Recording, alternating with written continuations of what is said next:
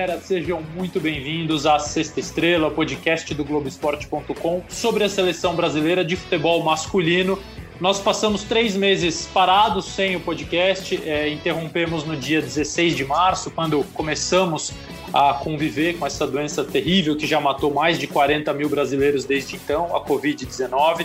Paramos no dia em que tínhamos marcado uma entrevista com o técnico Tite, ela aconteceria pessoalmente e foi é, adiada por conta do distanciamento social que já começava a existir naquele momento. Ela vai ser remarcada e vai ser feita tão logo isso não cause mais nenhum risco à saúde de ninguém.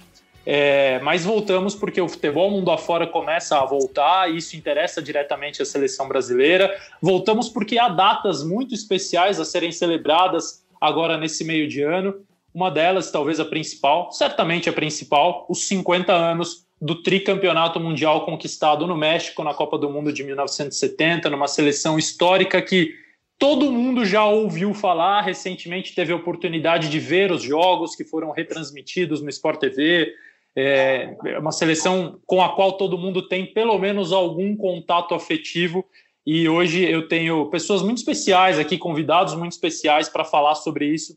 Um deles, Rafael Zarco, é presença absolutamente constante no podcast, setorista da seleção brasileira no Globoesporte.com, e outros dois brilhantes jornalistas, orgulhos da profissão e que estiveram na Copa do Mundo, cobriram a Copa do Mundo do México em 1970.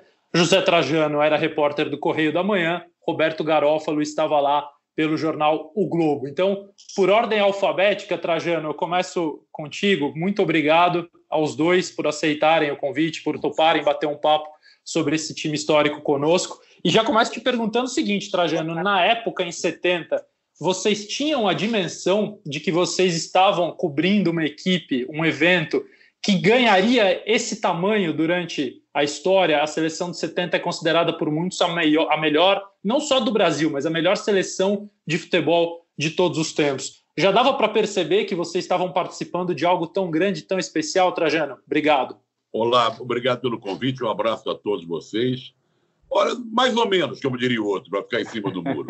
Quando você faz parte da história, quer dizer, você está durante um processo, você às vezes você não tem a dimensão do que você está vivendo. A gente sabia que estava diante de uma seleção fantástica, tinha um Pelé ali em grande forma, uma seleção que tinha que vinha bem, é, que tinha grandes nomes, o Gerson, o Rivelino, o Carlos Alberto, tinha bons nomes, alguns nomes entre aspas duvidosos, e, o, e a gente foi para a Copa do Mundo, e eu me incluo nesse, nesse, nesse grupo, é, com uma pulga atrás da orelha em relação não só à seleção brasileira, mas o que ela poderia representar. Porque eles vivendo uma ditadura, estávamos em plena ditadura. Então havia uma certa desconfiança, uma conversa meio velada, não era uma coisa assim que corria entre todos nós jornalistas.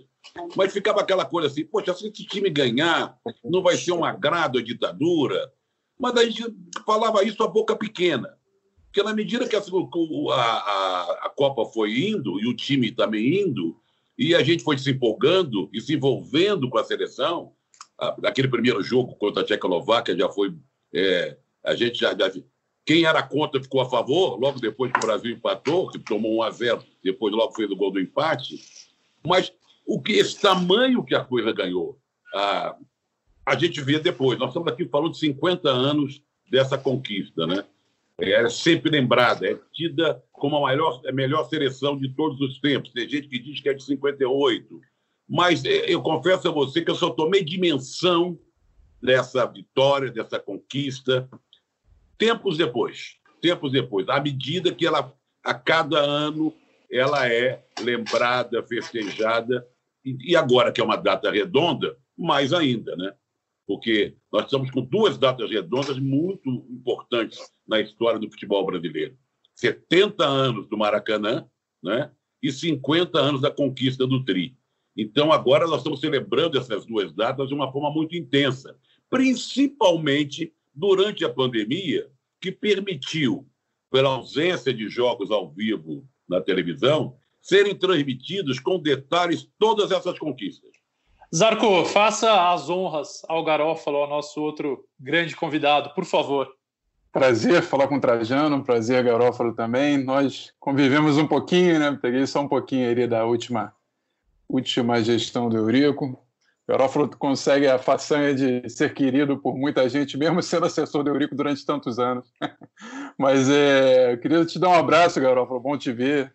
E te perguntar um pouquinho, também parecido com isso que o Trajano começou, perguntar primeiro como é que foi teu, a tua logística lá. Eu lembro que eu estava falando contigo ontem, que eu li algumas matérias suas sobre o Uruguai ali na fase final. É, é, de certa maneira, um, um, um, cronograma de ir avançando e pegar os cobrir os adversários do Brasil. Como é que se deu ali aquele toda a tua, tua trajetória no México naquela época? Tudo bem, amigos, prazer rever vocês e uma alegria imensa ver o Trajano acompanhava Trajano SPN, agora nas chamadas dele, mais uma alegria encontrar o Trajano, um dos poucos americanos que eu conheço. Opa, temos muitos. Entendeu? O, o que aconteceu com relação ao Globo? Nós já saímos daqui com a equipe esquematizada. O Ricardo Serran, que era o nosso editor, eu saí antes, fui o primeiro a sair junto com o Rodolfo Machado, fotógrafo. E fomos para Guanajuato, onde o Trajano também estava. E ficamos aquele período todo com a seleção lá. Aí, é como Trajano lembrou, os jogos, o dia que sumiu o relógio do Jairzinho no ônibus, que foi uma loucura com o brigadeiro subindo lá para o nosso hotel, todo mundo na delegacia, uma confusão imensa. Não sei se o Trajano lembra disso. E depois, quando começou a competição, eu fui para a cidade do México, que eu fui encarregado de cobrir o grupo 2, que era Puebla e Toluca. Fiquei sediado na cidade do México e no dia do jogo tinha um centro de imprensa no Hotel Maria Isabel e nós saímos de ônibus para Puebla ou para Toluca, uma hora e meia de ônibus confortável, sem nenhum problema. E essa chave onde tinha Itália, Uruguai, Suécia e Israel. E acompanhava os jogos do Brasil pela televisão, que, entendeu? Já tínhamos a televisão e acompanhava no centro de imprensa, corria, via o jogo, assistia um pouquinho, voltava para o jogo que eu estava cobrindo e fizemos essa logística. E depois continuei direto na cidade do México, aí já fiquei acompanhando a Itália e fomos até a grande final no Estádio Azteca. Olha, eu, eu gostaria de colocar uma coisa para vocês em cima de logística, que eu acho muito interessante falar disso nos dias de hoje. Garófalo falou que estava, que foi para a cidade do México e acompanhava a chave Puebla e Toluca. Eu continuei em Guanajuato. Agora, qual era o problema de cobrir uma seleção brasileira em Guanajuato? Só explicando para quem está nos ouvindo, Guanajuato é uma espécie de ouro preto mexicana, yes. uma cidade histórica, tradicional e tal, muito bonita. Bom, para passar o material de Guanajuato para o Brasil, era um perereco torcida brasileira. Então, o esquema do. O, o, o, o meu esquema era o seguinte: o Jornal do Brasil, onde eu tinha trabalhado durante seis anos, cretinamente, quer dizer, nós estamos com inveja do Jornal do Brasil, instalou um telex no hotel dos jornalistas. Telex. UPI, junto com a UPI. Porque a UPI é, é, é, ficava na Avenida Rio Branco, na sede do Jornal do Brasil, ocupava um andar. Fez um, uma parceria com a UPI, então instalou um primeiro e único telex da história de Guanajuato. Então o pessoal do Jornal do Brasil podia escrever, calmamente não, é sacanagem, mas escrevia as matérias entregava para um teletipista que digitava lá as matérias e mandava para o Brasil, eles estavam tranquilos. Nós não. O que, que eu tinha que fazer? Eu ligava para a cidade do México, para o companheiro Ricardo Alvarez, já falecido, que a nossa equipe era Fernando Calazans, cobrindo um grupo, Márcio Guedes cobrindo outro, Ricardo Alvarez da Cidade do México e eu com o Brasil. O nosso editor, João Máximo, só chegou no jogo final, muito bem. Eu passava, eu escrevia as matérias, ia para o telefone e ditava lia para o Ricardo Alvarez, lá na Cidade do México. Ele, na Cidade do México, ia até o, o, o Correio, os Correios e Telégrafos da Cidade do México, para entrar na fila do Telex da Cidade do México, aguardava o sujeito picotar a fita, porque o Telex tinha que picotar a fita, e o sujeito mandar o teletipista do Correio Oficial enviar para o jornal, para a sede do Jornal do Brasil, do Correio da Manhã. Olha o tempo que isso levava a torcida brasileira. Não era fácil. Antes, vou só dar um exemplo como era no Brasil. Quando a gente cobria a seleção brasileira antes de ir para o México, também era um perereco parecido, porque você pedia uma ligação é, em Teresópolis, em Serra Negra, levava horas de, de espera. Eu quero ligar para o Rio de Janeiro com o telefone e tal. Ah, ah, espera de três, quatro horas. Também era um negócio incrível. Então, trabalhar naquela época em imprensa era um exercício muito complicado, porque não é como hoje que você tem o celular, tem a internet, não sei o quê. Era duro, né, Garoto? Olha, e tinha, e tinha também uma coisa. Isso aí já foi culpa do Demário Toguinho. Esses problemas todos de passar o texto, o Trajano já explicou. Todo mundo seguia a mesma regra. E tinha foto dos jogos, foto dos treinos. E o Demário, um dia, um, a gente tomando lá cerveja no hotel, o Demário, que era o mais perto de todo mundo, né? Aí o Demário me escalou, falou: olha, os filmes, quem vai levar para despachar é o Garófalo. Aí danou-se. Então lá tinha eu que depois de treino, depois de jogo, sair com material de todo mundo e levar. Mas o que é importante nisso tudo é que a gente ainda, como se diz, offline, né? Deu tudo certo.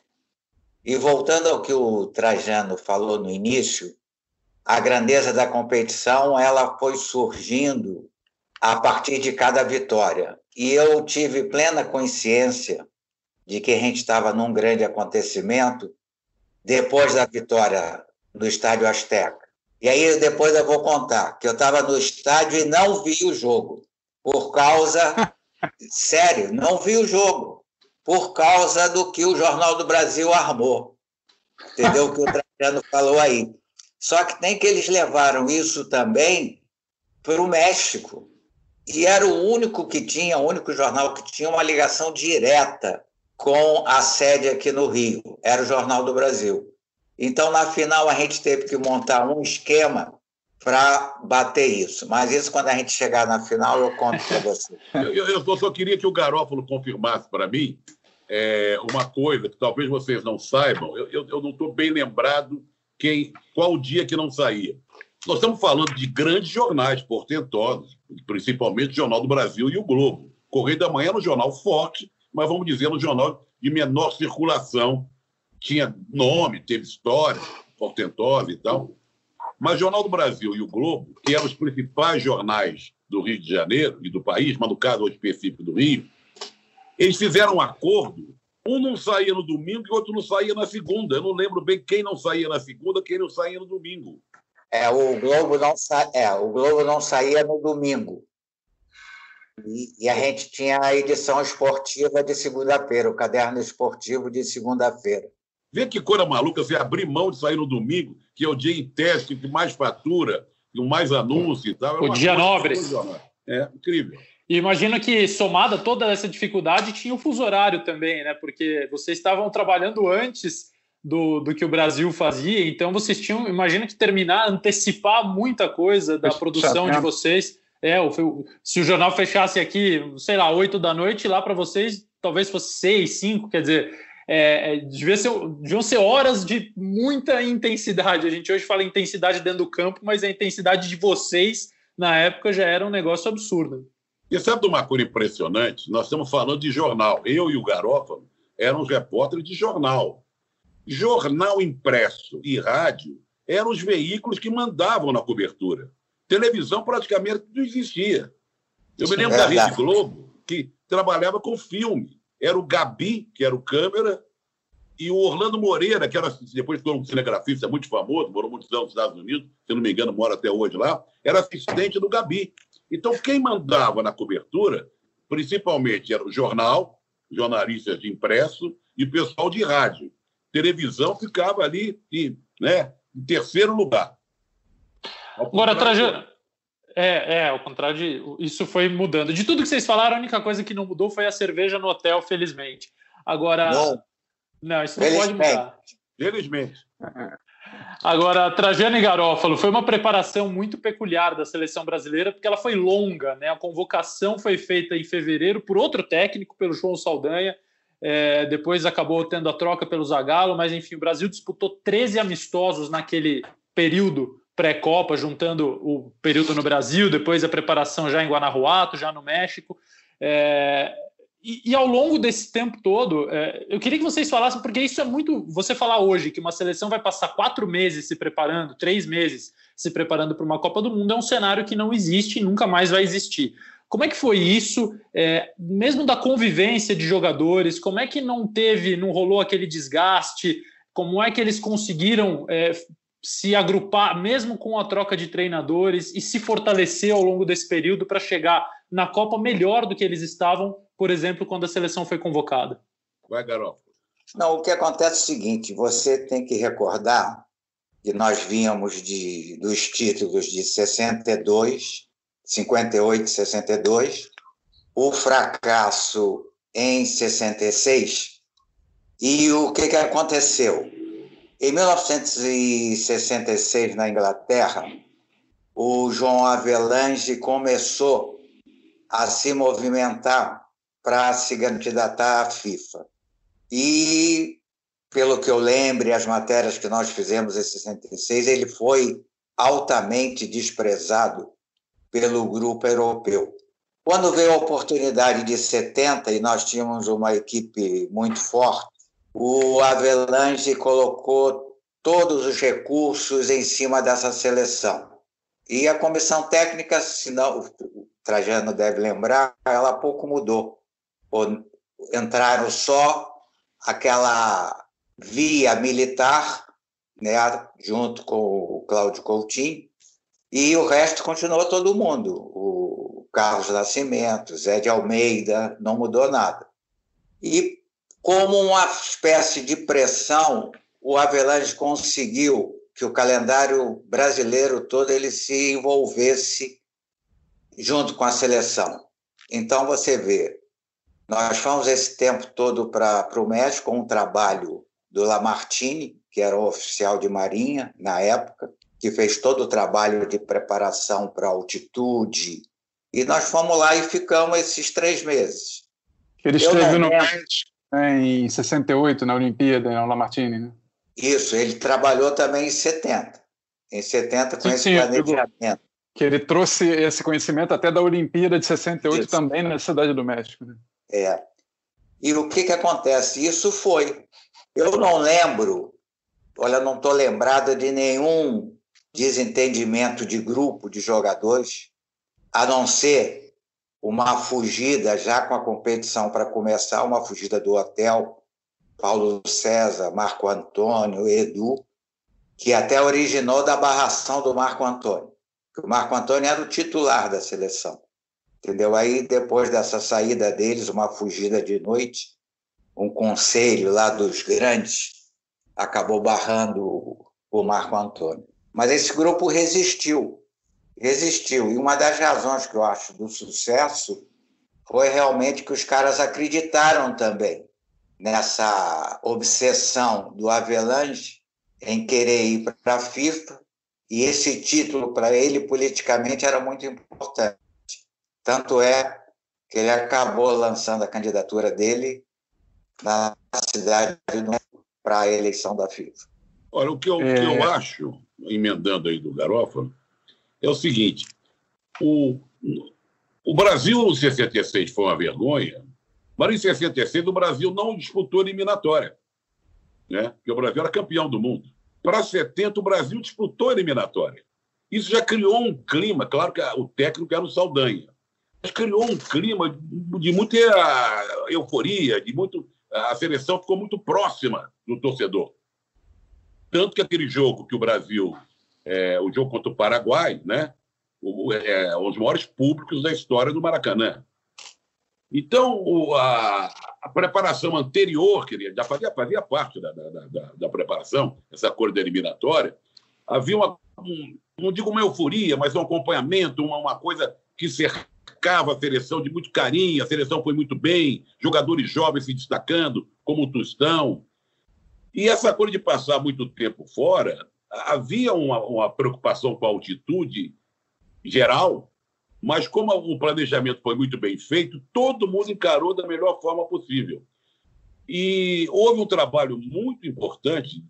O Lamartine fez a, a concepção, mas na, na, Escola de Educação Física do Exército, ali na URCA, o pessoal liderado pelo Coutinho, a preparação no Brasil foi muito bem encaminhada para que chegasse no México de um jeito muito bom. Tanto que Guanajuato, é, até o Brasil chegar em Guadalajara, se não me engano, o Garófalo deve lembrar, nós ficamos mais de 20 dias em Guanajuato.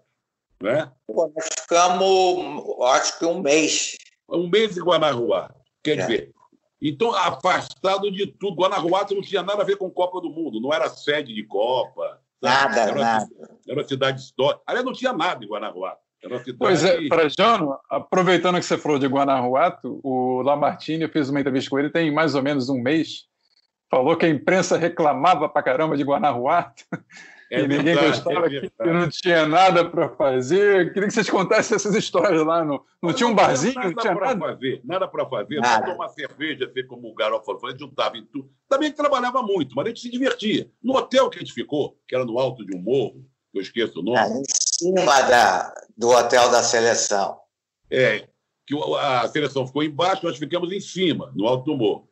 A gente ali, sabe, se, se encontrava muito, fazia farra. Eu me lembro, e da cidade, tinha um teatro na cidade, onde alguns grupos brasileiros se apresentaram. Eu, por exemplo, sempre gostei muito de música popular brasileira, fiquei super emocionado quando no Teatro de Guadalajara o Tamba Trio, que não era naquela época Tamba Trio, foi Tamba 4, fez um show para a seleção brasileira. Nossa, eu fiquei super emocionado. Então, teve show também de artista brasileiro em Guanajuato, mas, na verdade, era uma cidade pequena, histórica, que vivia de turismo, e naquela época não tinha turismo nenhum, turismo era a própria seleção brasileira. Mas é, nós, jornalistas, também tivemos que passar muito tempo fora de casa. Eu, por exemplo, trabalhei no Jornal do Brasil muitos anos, e quando eu, me, quando eu fui para o Correio da Manhã com essa turma, João Máximo, Fernando Caravans, Márcio Guedes e tal, eu fui enviado para a cidade, para o México, para credenciar essa nova equipe do Correio da Manhã, para arranjar o hotel para essa nova equipe, aluguel de carro, tomar toda, traçar logística para a equipe que viria. Então, eu me lembro que eu fiquei três meses no México, gostei muito, e gostei tanto que quando acabou a Copa, eu, Fernando Calazano e Márcio Guedes fomos para Acapulco, que tínhamos uma licença de uma semana. Agora, o Trajano citou o Brasil nas eliminatórias, né? O Brasil fez seis jogos nas eliminatórias em 69, ganhou seis, fez 23 gols e sofreu apenas dois. Quer dizer, uma campanha espetacular do Brasil enfrentando Paraguai, Colômbia e Venezuela. Agora, Trajano e Garófalo, eu estou sabendo que teve um time que jogou tão bem ou melhor do que essa seleção brasileira das eliminatórias, com Trajano e Garófalo dentro de campo. É isso que eu queria saber, inclusive na altitude de Guanajuato. Vai ter que contar ah, o reforço que vocês tiveram também. Não, o Guaró vai lembrar bem, porque era um time de jornalistas com enxertos. Por exemplo, o Zizinho estava na Copa como colunista do Jornal dos Esportes. É, Ademir estava na Copa como colunista do Jornal dos Esportes. Moravam lá no México ex-jogadores. Nicola, por exemplo, que era um ex-jogador do Bom Sucesso, era empresário. É. Né? O Boa, Nelson, no América do México. É, Nelson, como um apoiador do Flamengo. Teve um que foi goleiro, Bernardino, se não me engano, ex-goleiro do São Paulo. Quer dizer, nós tivemos alguns reforços, mas os grandes jogadores do, do time jornalista, que ganhou o título lá, foram, sem, sem dúvida alguma, lembrando os queridos saudosos Dácio de Almeida, Demário Toguinhó, o jovem guia aqui de São Paulo, que era um grande jogador. Agora, sabe quem era o goleiro do time? Januário de Oliveira. Veja você. Olha só. Estava é, com é... Jader Neves. Lateral esquerdo, Armando Nogueira. Não consigo imaginar. O Garófalo consegue escalar esse time? Reclamava para Chuchu. Não lembro. Eu, olha, eu lembro Trajano vai lembrar também. Eu, eu era meio campo, eu era o Gerson do time. É, o a gente rebolava muito. Aquele cara que pegava a bola dava uma rebolada antes de passar. Entendeu? No meio lançava, corria pouco, mas lançava bem. E eu lembro do Ideik, lembra o Ideik do Jornal dos Esportes? de lateral. Ideik Taquizal de um lado e o Sérgio Leitão. Leitão que morreu, foi da Reuters. Da... O pai do... pai do, do Légio. Do Légio do Cássio. Né? Então a gente pegava e lançava os dois. E os dois corriam. Ali não tinha altitude, não tinha nada, rapaz. E a gente ficava impressionado, às vezes a gente brincava. O que, que esses caras estão se preparando tanto? Se a gente correu tanto, não sentiu nada e estamos aqui. E era um negócio realmente sensacional. Eu tenho uma boa história desse, desse time aí. É, tinha gente de São Paulo também, tinha o Vital Batalha e o. Batalha. Tim. É, e, o, e o Tim Teixeira, o Antônio Euclides, era um bom jogador. De São né? Paulo também. É. Mas eu tenho uma história boa que é o seguinte: é completamente diferente do dia. Alguns jogadores acabavam o treino e viam a gente jogar. Vejam vocês. Então, eu, o Fontana me emprestou a chuteira dele para lafiar, chama-se lafiar, né? Que a chuteira estava muito apertada. Então, eu joguei esse jogo com a chuteira do, do Fontana para largar a chuteira. E como o Fontana baixava o sarrafo, eu virei um grande zagueiro que só dava porrada, né? baixou, baixou a alma de Fontana, hein, José Trajano? Fontana, zagueiro do Cruzeiro na época. O, o, o, Garof, o, o Trajano falou do Fontana, agora o Riverino falou na reportagem do Esporte Espetacular que Fontana e Pelé tinham uma certa animosidade ali. Vocês lembram alguma coisa sobre isso? A gente estava falando Olha, de unidade, então, mas é, eles tinham realmente um, um pega para capar ali?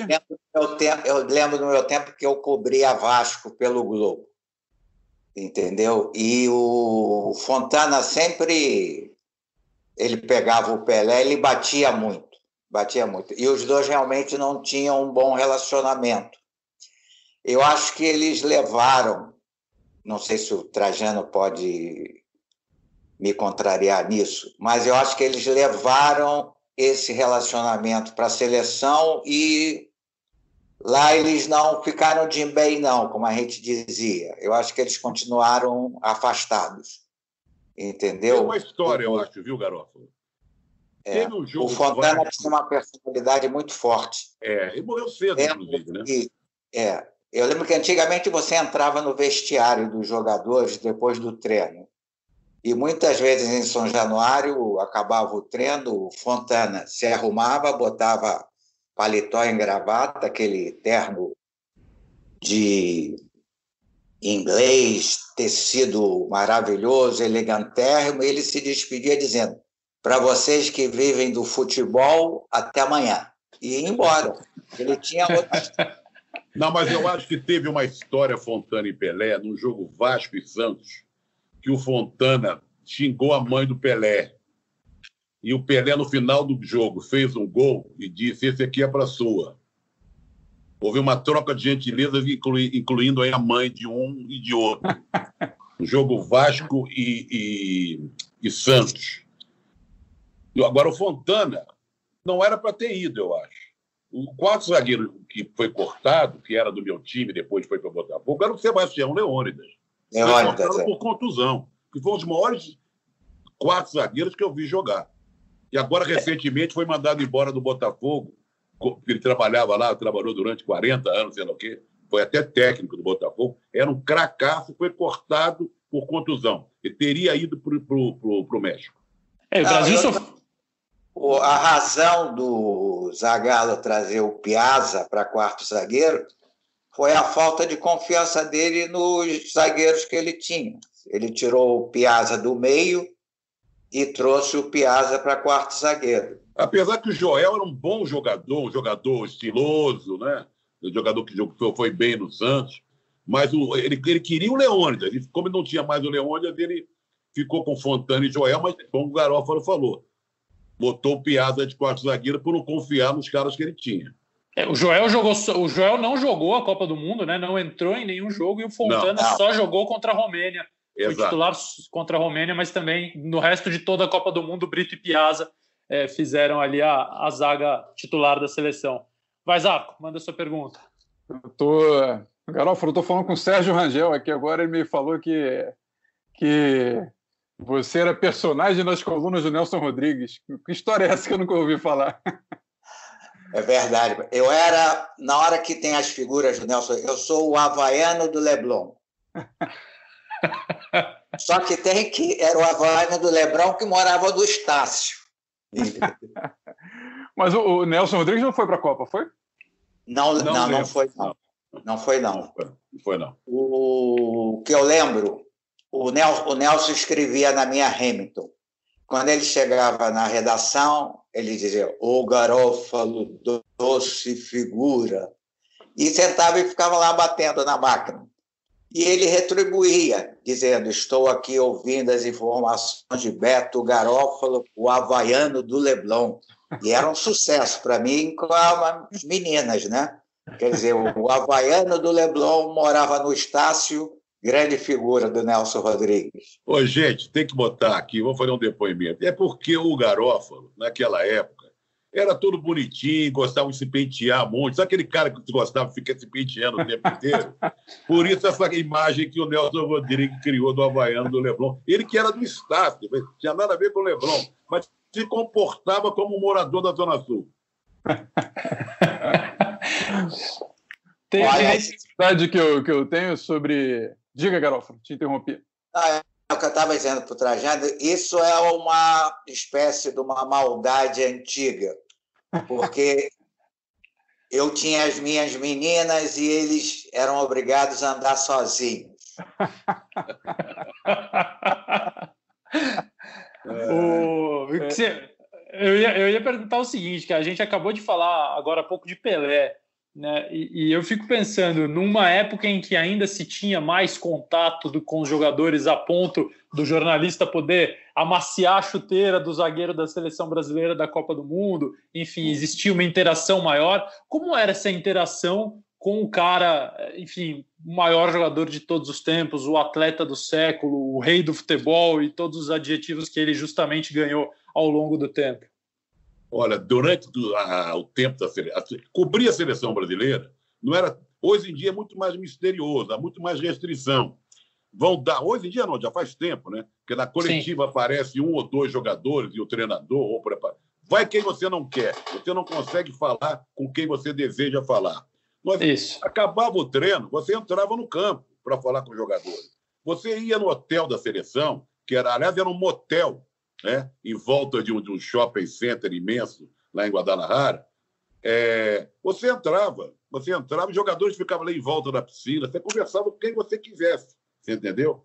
Então era completamente diferente. E o Pelé estava, é claro que o Pelé se protegia um pouco, ele era o Pelé, né, o rei do futebol, ele ficava, ele, não é que ele não quisesse que você chegasse perto, mas você mesmo tinha uma certa, eu mesmo, eu confesso eu, eu mesmo tinha uma, uma, uma certa um vergonha. Vamos dizer, uma certa vergonha. Eu só não tinha tanta vergonha, porque quando eu trabalhei, no, eu conto isso num livro meu, quando eu trabalhei no Jornal do Brasil, eu dei muita. Porque o Demário Toguinhó, falecido, era muito próximo do Pelé. Muito então, amigo. É. é, muito amigo, muito amigo. Então, quando o Santos ia jogar no Maracanã e se hospedava no hotel Novo Mundo, ali no Flamengo, o Odemar ia sempre cobrir, encontrar o Pelé para fazer matéria, para pegar informações e tal. E várias vezes me levou. Até me apresentou o Pelé. Isso aqui é um garoto que está começando lá com a gente e tal. Pelé, opa, sucesso, obrigado, boa força.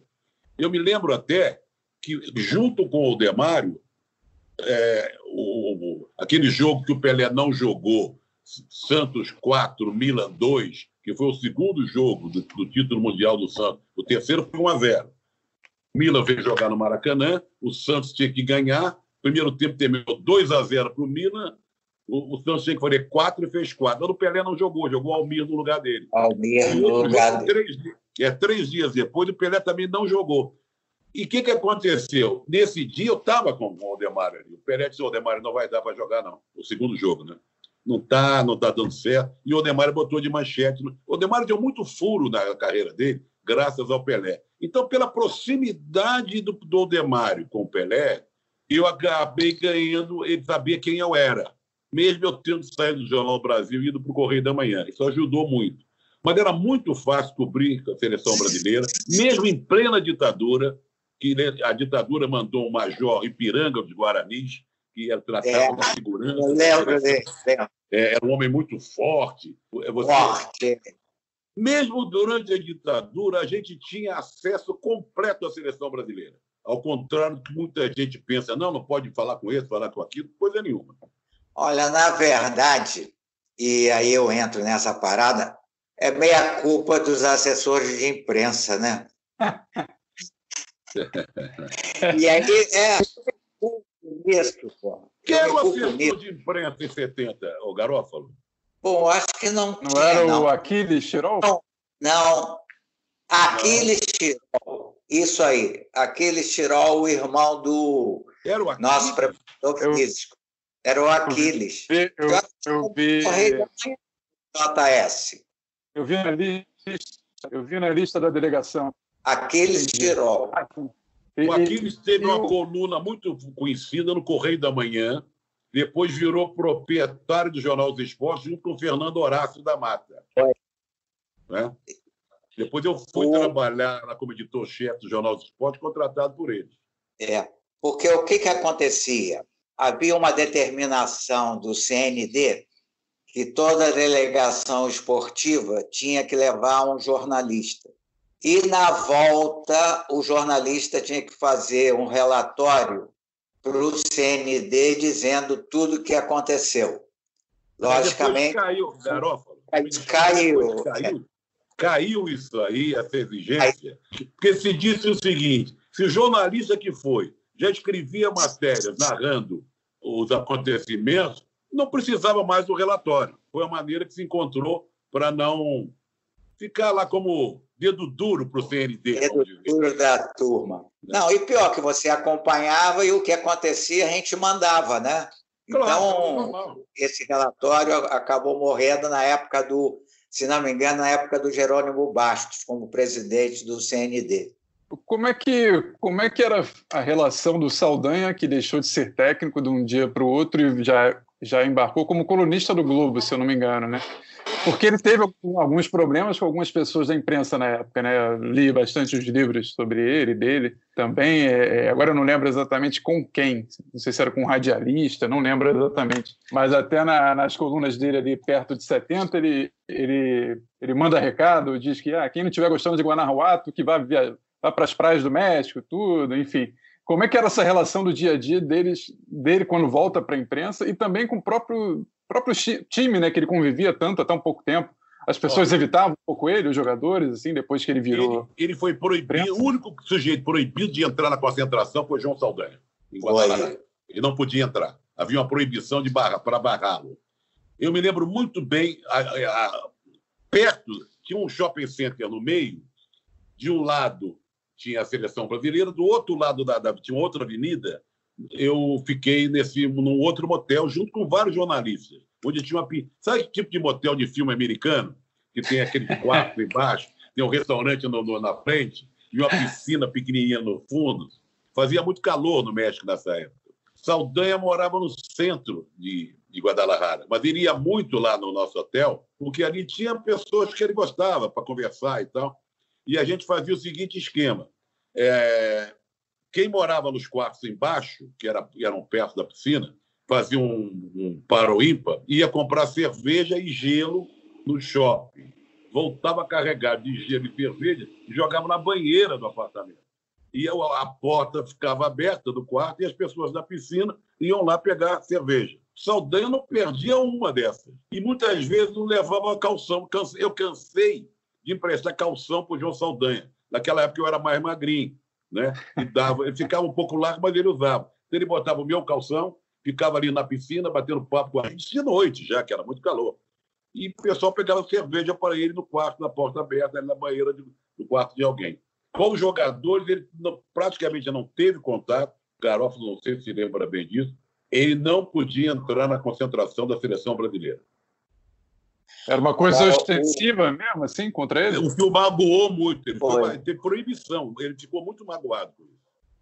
Porque o, o que a gente tem que levar em conta é que quando nós viajávamos, vários exilados, quando a gente fez a fase de classificação, né, vários exilados iam no hotel e o hotel fazia, o, e o Saldanha fazia uma vaquinha lá e recolhia dinheiro do pessoal de imprensa, dos amigos, para dar para essa turma. E é lógico que isso vazou, entendeu? Na época que nós vivíamos, quer dizer, essas coisas que aconteciam, todos sabiam. E isso foi enfraquecendo ele com relação ao governo. E, na verdade, o Trajano deve lembrar disso, havia aquela preocupação de que quem seria realmente o grande mentor da vitória do Brasil. Se o Brasil perdesse, seria o futebol, a Avelange, aquilo tudo. E se ganhasse, seríamos nós. As feras e o Saldanha se intrometeu muito nisso, entendeu? Saldanha politicamente abalizado, era um cara que conhecia de uma família bem estabelecida, quer dizer, o Saldanha discutia a política abertamente. E todo mundo sabia que era, era contra o regime. Ao partidão, era filiado ao é. partidão. Agora, até hoje, garoto, eu me pergunto, que foi uma loucura completa, quer dizer, Saldanha, é um comunista conhecido, com as posições dele em plena ditadura, ser técnico da seleção brasileira em plena ditadura, classificando o Brasil para a Copa de 70. Era um negócio muito diferente do que todo mundo podia imaginar. Né? Era uma coisa muito. E outra coisa, o Saldanha não era um técnico de futebol. Ele tinha sido técnico do Botafogo em 57, campeão até, mas naquela época ele trabalhava no cartório. Depois ele virou um baita comentarista de futebol, um baita jornalista esportivo, mas não tinha uma trajetória como treinador. Né? Então, é, foi assim, né? Pra, não, é, né? Eu, sinceramente, não lembro como surgiu o nome dele. Não lembro, não lembro. Entende? Ah, na época se falava, ah, foi para agradar a imprensa, tudo, mas não lembro qual a razão. Agora, uma coisa que ele realmente resolveu é que ele falou: a partir de hoje, o Brasil conhece o time do Brasil, os 11 titulares. E foi realmente o que aconteceu. Saldanha que fez o último jogo contra o Bangu, né? Um empate contra o Bangu, que é mais uma coisa inusitada, né? O Saldanha se despediu da seleção brasileira depois de um empate 1 a 1 com o Bangu em Moça Bonita. O gol é, do Brasil foi contra, gol do Moraes. O Paulo Mata fez o gol do Bangu. E aí, do amistoso seguinte, em março de 70, já o Zagallo acabou assumindo contra o Chile. Quer dizer, é, todo o enredo é, é, muito inusitado. É, e foi ser colunista do Globo. Aí, depois disso, ele passou a assinar uma coluna no Globo. Esse Paulo Mata é aquele que jogou em vários times pequenos, depois virou técnico, Isso. acabou jogou a carreira dele quando ele, quando ele abaixou as calças e mostrou a bunda. Quando ele Foi. dirigiu o time do Itaperuna, sei lá o quê, lembra? Itaperuna contra o Vasco. É. Garofalo do juiz. Acabou a carreira dele. Péssimo jogador, mas altamente simpático. Jogou no Vasco também, não jogou? Jogou no Vasco, eu lembro. Sofri muito com ele. o, senhores, em que momento da Copa do Mundo vocês sentiram é, o maior receio? Porque nós, quando nós estamos, né, eu também cobri Copas do Mundo, obviamente, mais recentes, mas tem todo o envolvimento que o Trajano já falou, tem a coisa da, da torcida natural, do desejo de que a seleção brasileira vá adiante, e também do desejo que nosso trabalho não termine precocemente, né? A gente quer viver aquilo até o final. É, qual foi e... o momento em que vocês sentiram? Foi o jogo com a Inglaterra, que não era um jogo eliminatório, era a primeira fase, mas é considerado o jogo mais difícil? Ou de repente contra o Uruguai, quando estava 2 a 1 e no finalzinho tem aquela defesa do Félix antes do terceiro gol, uma cabeçada antes do gol do Rivelino? Que momento ali vocês sentiram que a coisa podia não dar certo? Eu acho que contra a Inglaterra, como não era um jogo eliminatório, eu acho que foi o grande jogo da Copa do Mundo. Brasil e Inglaterra. Né? Foi um jogo sensacional os ingleses tentando bicampeonato, tinha um timar com Bob Burr, Bob Charlton, sei lá o quê. E o jogo que o Félix também fez uma defesa antológica, né? Sim. Muito, cora muito corajosa. Né? Então, que acabam esquecendo por causa da defesa do Gordon Banks, né? Ninguém lembra da defesa do Félix. Pelé. Mas esse, esse jogo contra a Inglaterra foi um jogo sensacional, mas não era um jogo eliminatório.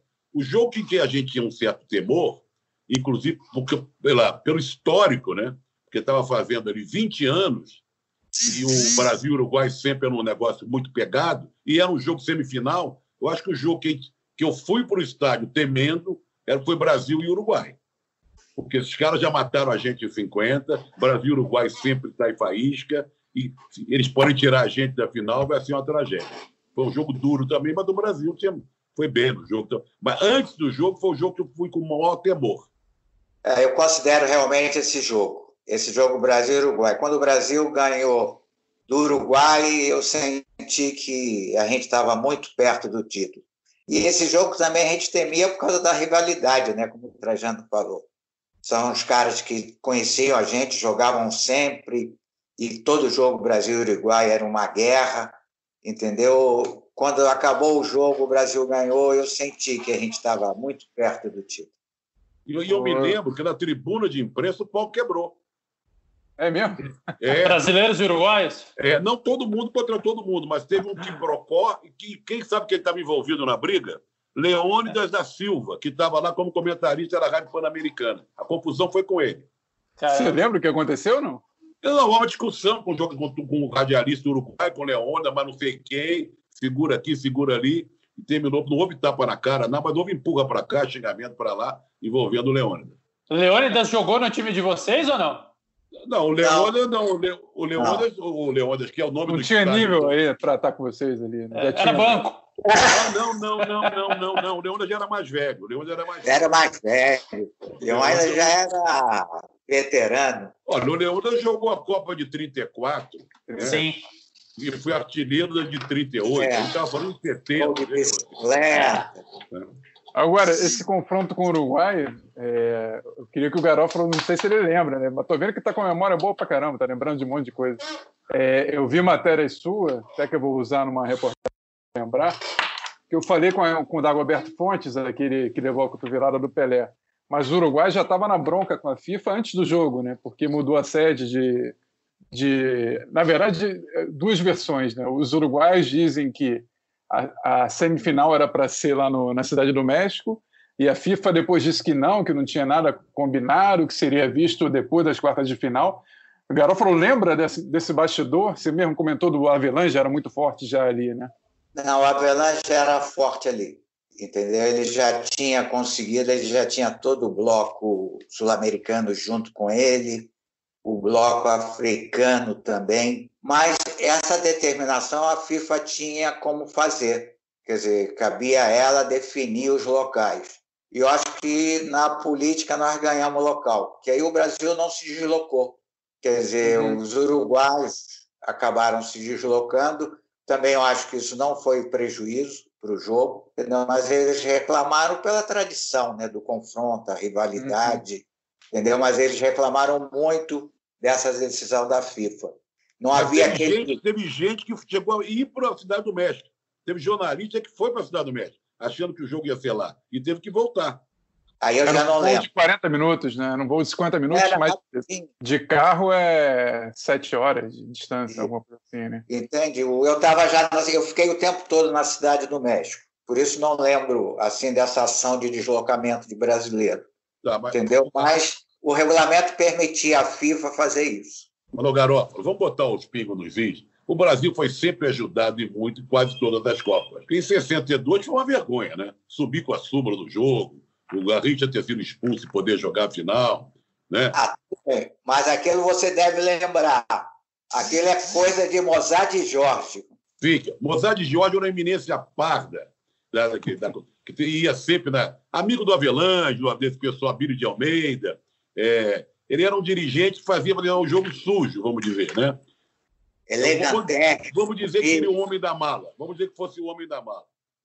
Agora, é, e o Globo, lá do quando ele citou o Ricardo Serrano, que foi chefe durante muitos anos do Garófalo, era um jornalista tradicional, muito conhecido, tanto que o pessoal do Globo, assim, equipe Ricardo Serrano, né? Se falava é. isso na época. Né? E o Serrano tinha muita penetração com os dirigentes Sim. da CBF, CBD. Ele tinha o pessoal gostava, ele tinha um relacionamento muito forte. Então, a, equipe do Globo era muito bem informada em relação o que acontecia no, no, lá em cima né, do, do esporte brasileiro. É, senhores, o Tostão é, teve uma cirurgia no olho em 69, depois sofreu uma hemorragia no olho um mês antes da Copa do Mundo começar, em, em maio já de 69. Lembro que Quer dizer, lembro, né? Li depois Roberto Abdala, o médico, dando declaração formal dizendo que ele poderia ser escalado, e o Zagallo disse que sem essa declaração não o colocaria para jogar. Eu sei que especialmente o Trajano deve conhecer muito bem a história, porque além de cobrir a Copa, depois ele e o Tostão trabalharam juntos na ESPN Brasil, enfim, foram companheiros por muito tempo. É, como que isso, isso afetou de algum momento, de alguma forma, em algum momento, a performance do Tostão? Ele tinha alguma limitação para jogar? Porque é, é, outro fato muito peculiar, né? O cara sofreu uma cirurgia no olho, é, infelizmente a carreira dele também acabou sendo mais precoce por conta disso. Mas ele tinha alguma limitação na Copa do Mundo, gente? Olha, se tinha, não, isso não aconteceu. É, é claro que durante a Copa, é, eu acho que durante ainda não era Copa, era pré-Copa, ele teve um derrame no olho e foi para Houston para ser analisado pelo doutor é. Roberto Abdala. Em maio. Em maio. Eu soube também, lendo o Tostão, é, o Tostão já escreveu sobre isso, que durante Sim. a Copa o doutor Abdala ficava ali com eles, inclusive fez palestra para os jogadores antes de jogos, uhum. sabe? Agora, houve entre nós jornalistas um temor muito grande no jogo Brasil e Peru, quando o Tostão se choca com a trave num dos gols do Brasil. Uhum. Quando o Tostão se choca com a trave, ele segura a trave e rodopia, ficou aquela coisa, ih, sabe? Tudo que acontecia com o Tostão, de tipo, um pouco assim de cair, de levar um choque, uma trombada, e essa principalmente, criava um certo frisson entre os jornalistas. Mas pelo que a gente viu em campo, ele jogou normalmente. Aliás, deve-se louvar o trabalho do João Saldanha nisso aí. Saldanha teve a paciência de esperar o Tostão, dar o tempo que ele necessitou para se recuperar e escalou o Tostão ao lado de Pelé, que o Zagallo não era muito dessa, dessa linha, não. O Zagallo tinha Tostão e Pelé. Então, deve-se a, a, João Saldanha o fato de Tostão e Pelé terem jogado juntos e a espera, que foi uma espera longa, né, do Saldanha em relação ao Tostão. O Garofa, o Zagallo, inclusive, tentou colocar um, um nove um centroavante, mais centroavante, né? Ele tentou com o Dario nos amistosos pré-copa, da, da Maravilha, que não, não fazia parte dos planos do Saldanha, tentou com o Roberto, e o Tostão acabou na bola convencendo de que, é, que o Saldanha tinha razão e que ele podia jogar ao lado do Pelé. Ah, o que que acontece? O Brasil já saiu escalado daqui. Quer dizer, você teve aquele último jogo, Brasil e Áustria, que o Brasil ganhou de 1 a 0. O Brasil já saiu escalado. E a modificação que aconteceu foi com relação ao Marco Antônio, que não sei se o Trajano lembra dessa conversa e dessa, desses rumores da barração do Marco Antônio lá em Guanajuato, e da dúvida que o próprio Zagallo tinha com relação a Rogério ou Jairzinho. É. Entendeu? Mas como já o Rogério já saiu machucado daqui, né? O Rogério já saiu machucado daqui, aí num treino sentiu, quer dizer, foi cortado e não chamaram ninguém, o Rogério continuou lá como assistente da comissão técnica. Mas o time já saiu escalado daqui com Pelé e Tostão garantidos. Na verdade, foi convocado o Leão como terceiro goleiro, né? não convocou Isso. ninguém. Né? E o Rogério ficou tirando fotografia porque o Parreira tirava. Vejam vocês que a natureza, como diria Zé Trindade. O Parreira tirava fotografia dos times adversários para depois colocar em slide e mostrar para a comissão técnica e para os jogadores. Então, futuro adversário do, do Brasil. O Parreira ia lá, fotografava o jogo, revelava, virava o slide, e o Rogério começou por esse papel também. Que coisa, né? e, e existia uma dúvida entre o cara que acabou sendo é, o furacão da Copa fazendo gol em todos os jogos e o cara que acabou sendo o olheiro da seleção. Pensar nisso hoje é surreal. Né? É, mas a história, a história nos reserva surpresas incríveis. Né? O, o, a gente está chegando a uma hora de programa. Eu queria perguntar essa história que o Garófalo ficou de contar. Por que, que você não assistiu a final, Garófalo? E uma, E dentro dessa, qual é a história que você mais conta aí no teu varandão aí, que eu sei que você tem aí para os teus netos, para os filhos, enfim? Qual é a história dessa Copa que você mais guarda? Mudei, saí do varandão. Ah, é? é. O, o, o que aconteceu foi, foi o que o Trajano falou. O, o Jornal do Brasil tinha um canal direto, tinha um canal direto junto com a UPI.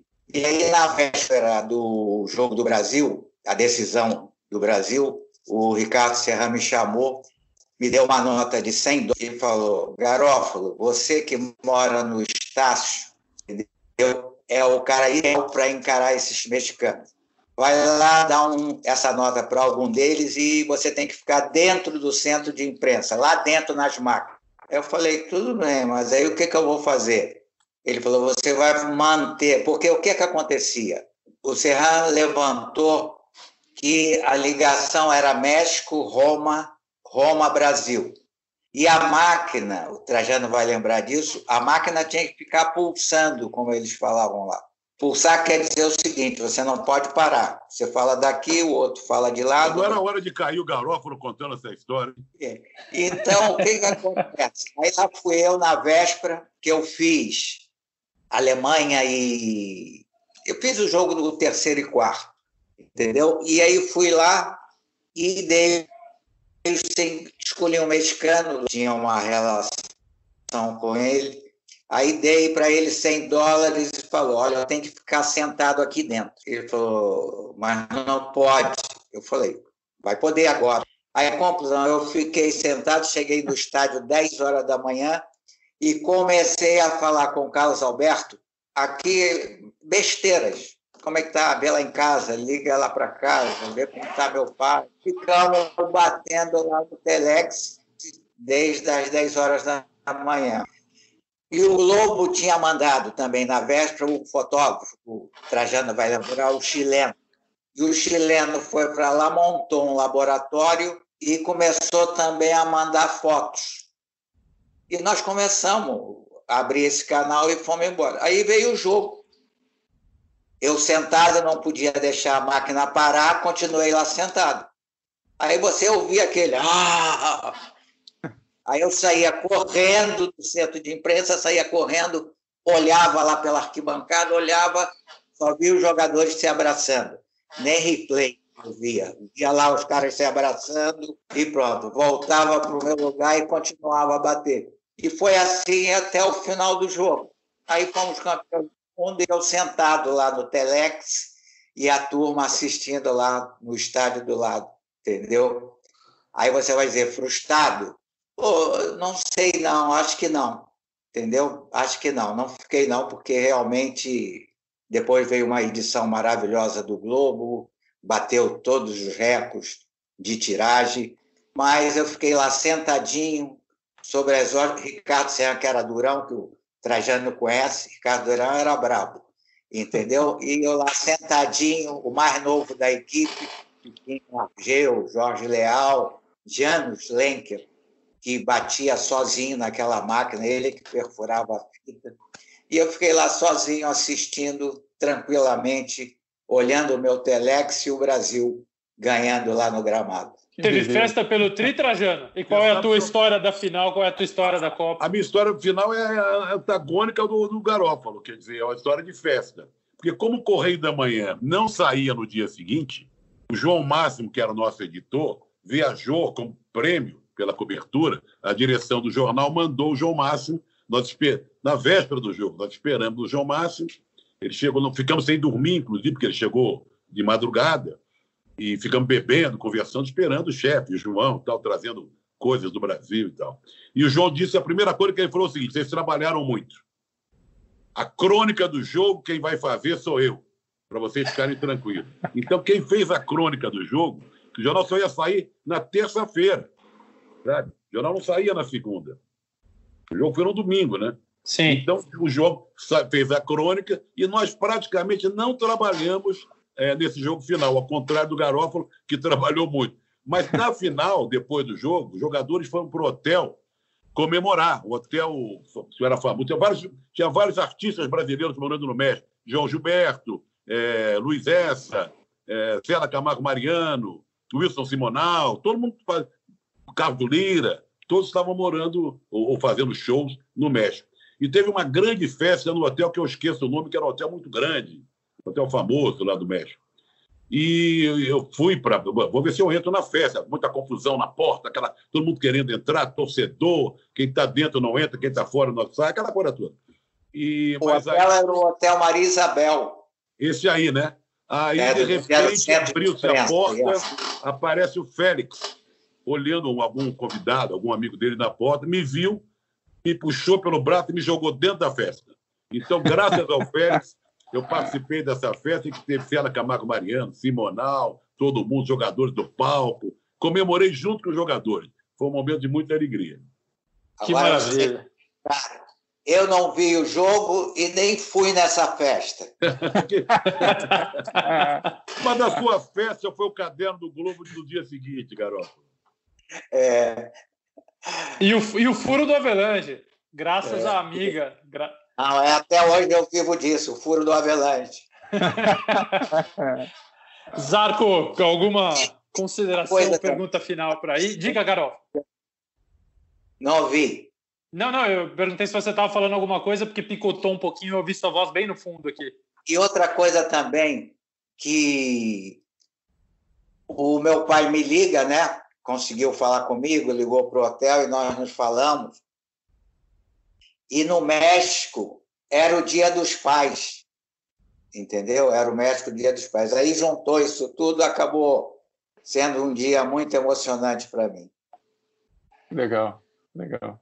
E aí, Zarco, considerações finais, alguma coisa? Não, acho que só mandar um, agradecer muito aí pela, pela participação dos dois. É, prazer ver o Trajano, eu só vejo desde garoto, né, pra, pela TV, agora conversando aqui com ele. eu tenho 37 anos também, estou acabado, mas. Aturei, Trajano, aturei o Zarco no Vasco. Eu, de assessor de imprensa, eu acho que o Zarco foi barrado mais cinco vezes, eu era, eu era obrigado a serrar liberar. Na época que o, que o Eurico já não barrava mais, né? Ele voltou a barrar. Você é. sabe que hoje é um dia que nós estamos gravando o programa, que é um dia histórico. Você falou que me via na televisão. Hoje está fazendo 25 anos da ESPN Brasil, que eu tive o orgulho ah, é? de dar o pontapé inicial. 25 anos, uma história muito bonita.